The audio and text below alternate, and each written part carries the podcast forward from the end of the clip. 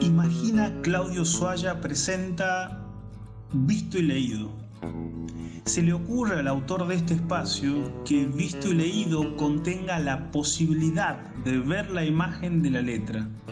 Es decir, confrontar una obra literaria con una cinematográfica y ahondar sobre el mestizaje de estas dos disciplinas artísticas.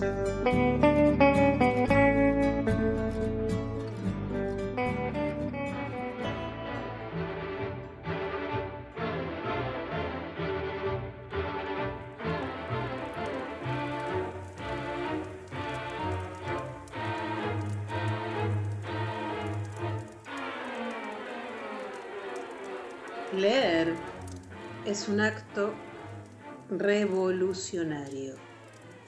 Fahrenheit 451. 451 es la temperatura en la que prende fuego el papel. Seguro que toda esta película hubiera probado fácilmente la BTV, ¿no? Porque es lo que le pasa a gran parte de la gente que va, que no lleva el matafuego. Y entonces se queda un poco ahí de araca y le dicen lo tiene cargado, no lo tiene cargado, está autorizado, está actualizado, etc.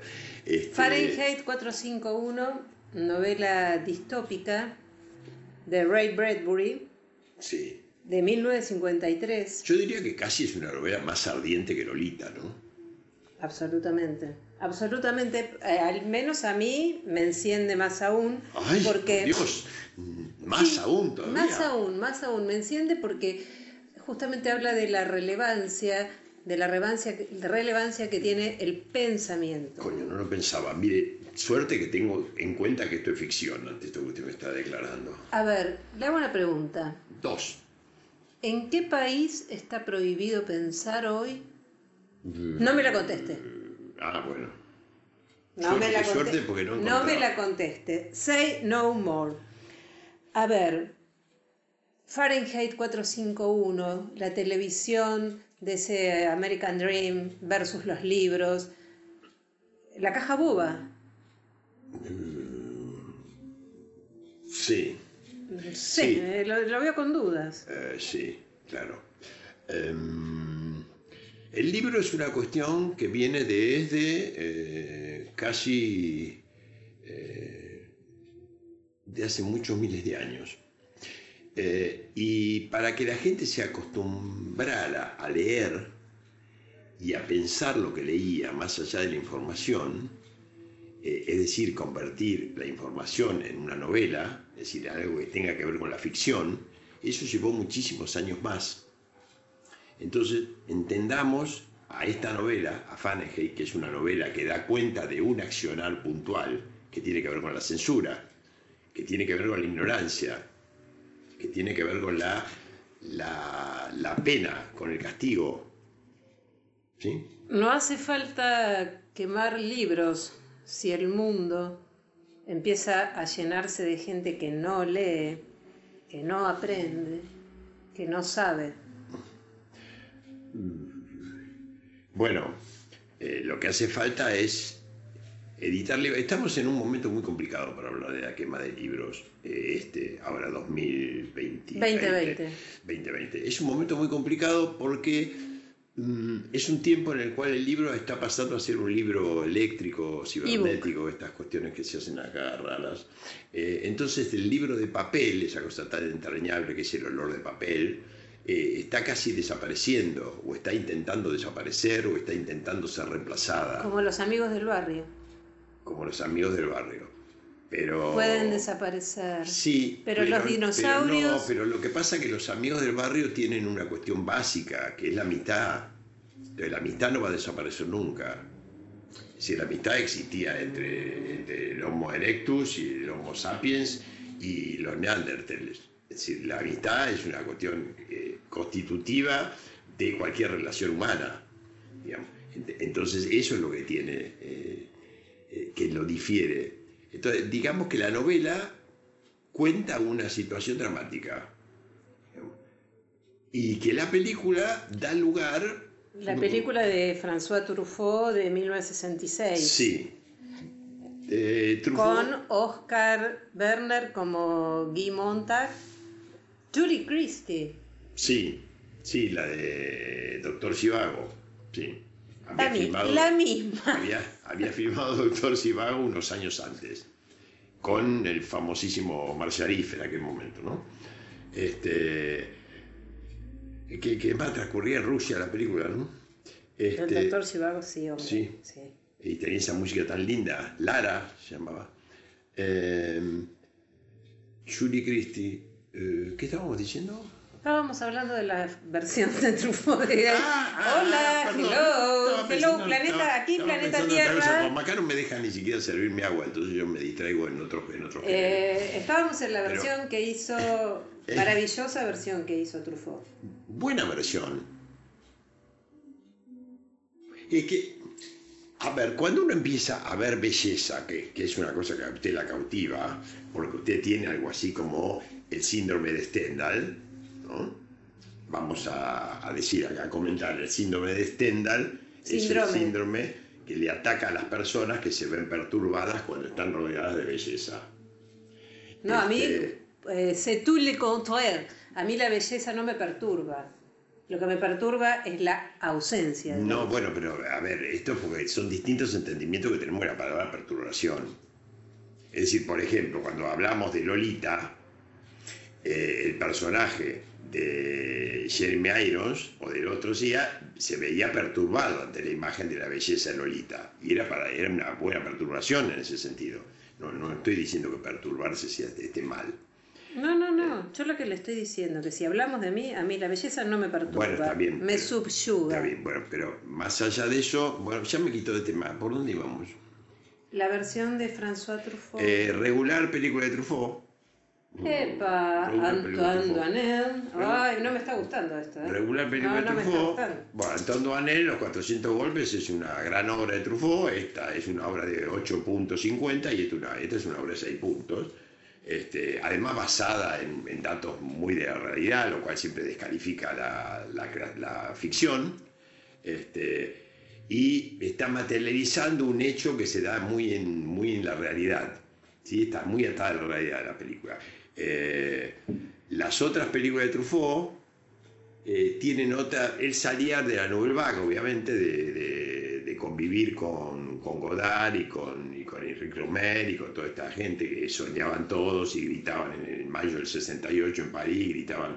eh, seamos realistas, pidamos lo imposible, etcétera, etcétera. Entonces, para esa gente, para ese, seamos realistas, pidamos lo imposible, en mayo del 68, que en mayo del 68 aparte es el momento en que se crea la Filmoteca Francesa, ¿no? Fomentada por De Gaulle, ¿no? Eh, que es una de las creaciones importantes para la conservación del cine en el mundo y la difusión del cine en el mundo. ¿Y eh, Cahiers du Cinéma? ¿De qué año está, es, sí, está en esos años, en los años 60, con todos estos, estos tipos que en realidad eran escritores y eran críticos de la revista y después empezaron a filmar. Unos con más éxito y otros con menos éxito. No me va a decir que Jules et Jean es también una película menor. ¿O qué puntaje le pone? No, es una muy buena película. Ah, no, bueno, pues tenía miedo. Yo diría que me parece que el señor hoy, no sé por qué tenía ganas de bajarle el pulgar a Truffaut. No, no, no, no, no, yo no le bajo el pulgar a Truffaut, digo que son, eh, a ver, todo el mundo no, no tiene 10 puntos en todas sus acciones, Truffaut es un tipo muy, muy, muy creativo y muy, a ver, busquemos una palabra, muy inteligente en lo que hace, digamos, pero, a ver, él tiene una película... Frases célebres de Truffaut. Él tiene- Dígame alguna que define muy bien lo que, por qué le gustaba el cine. A ver, eh, Truffaut decía, por ejemplo, eh, usted me pone en cada apriete. Eh, Truffaut decía, por ejemplo, eh, el cine es más interesante que la vida porque eh, se eliminan los momentos aburridos, por ejemplo. Este, pero bueno, eh, también era un crítico eh, inteligente. Eh, uno de los mejores libros que hay escrito sobre cine es una entrevista que Truffaut le hace a Hitchcock porque la Nouvelle Vague francesa fue la que reivindicaba a Hitchcock como un talento cinematográfico que no era reivindicado ni por los, por los norteamericanos, ni, también, ni John Ford, ni, ni Falkins, etc. Hay un montón de autores, ni Nicholas Ray, autores de, envergadura norteamericanos, no eran reivindicados como buen cine por los americanos, sino que fueron reivindicados por los autores de la Nouvelle Vague, por Godard, Romer, Truffaut, etc. Pero tenemos que entender que los 400 golpes es una... Y Truffaut tenía una película que es, forma parte de la vida de Anton Duanel. Él se casó con un personaje que es Anton Duanel y lo filmó desde que tenía 8 o 9 años hasta que tenía 35. Hizo como 7 películas seguidas. Creo recordar que después lo volvió a, pasar eh, Kieslowski en su trilogía. Y claro, sí, sí. Bueno, eh, él empieza con, con, los 400 golpes y hace un, un comienzo tibio con el pequeño salvaje y después pasa a los 400 golpes y después sigue con sigue a través de una película interesante que tiene Truffaut que se llama El amante del amor este, y termina con eh, Domicilio conyugal en la cual obviamente de acuerdo a, a las cosas que se dicen en este espacio como el matrimonio en la tumba de del amor el tipo se termina cayendo por la escalera y matándose este, en domicilio conyugal que es la, última, la última película de la saga.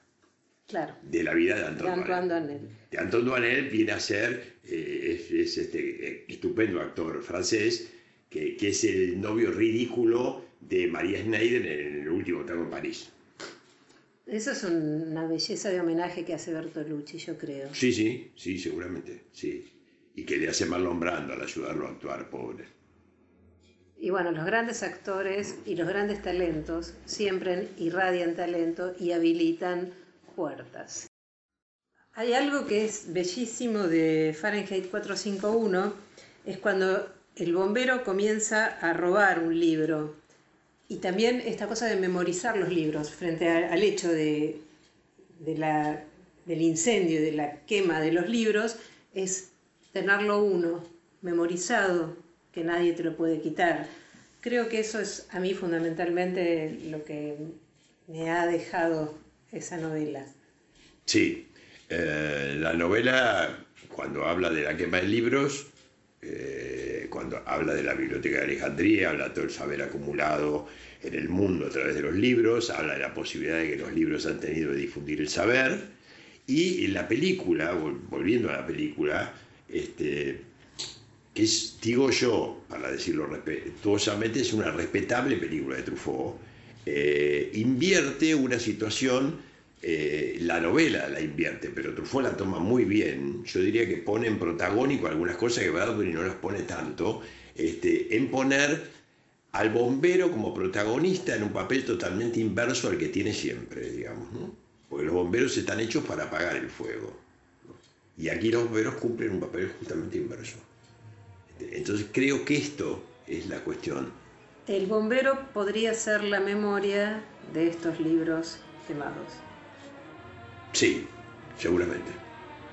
Bueno, gracias, señor bombero.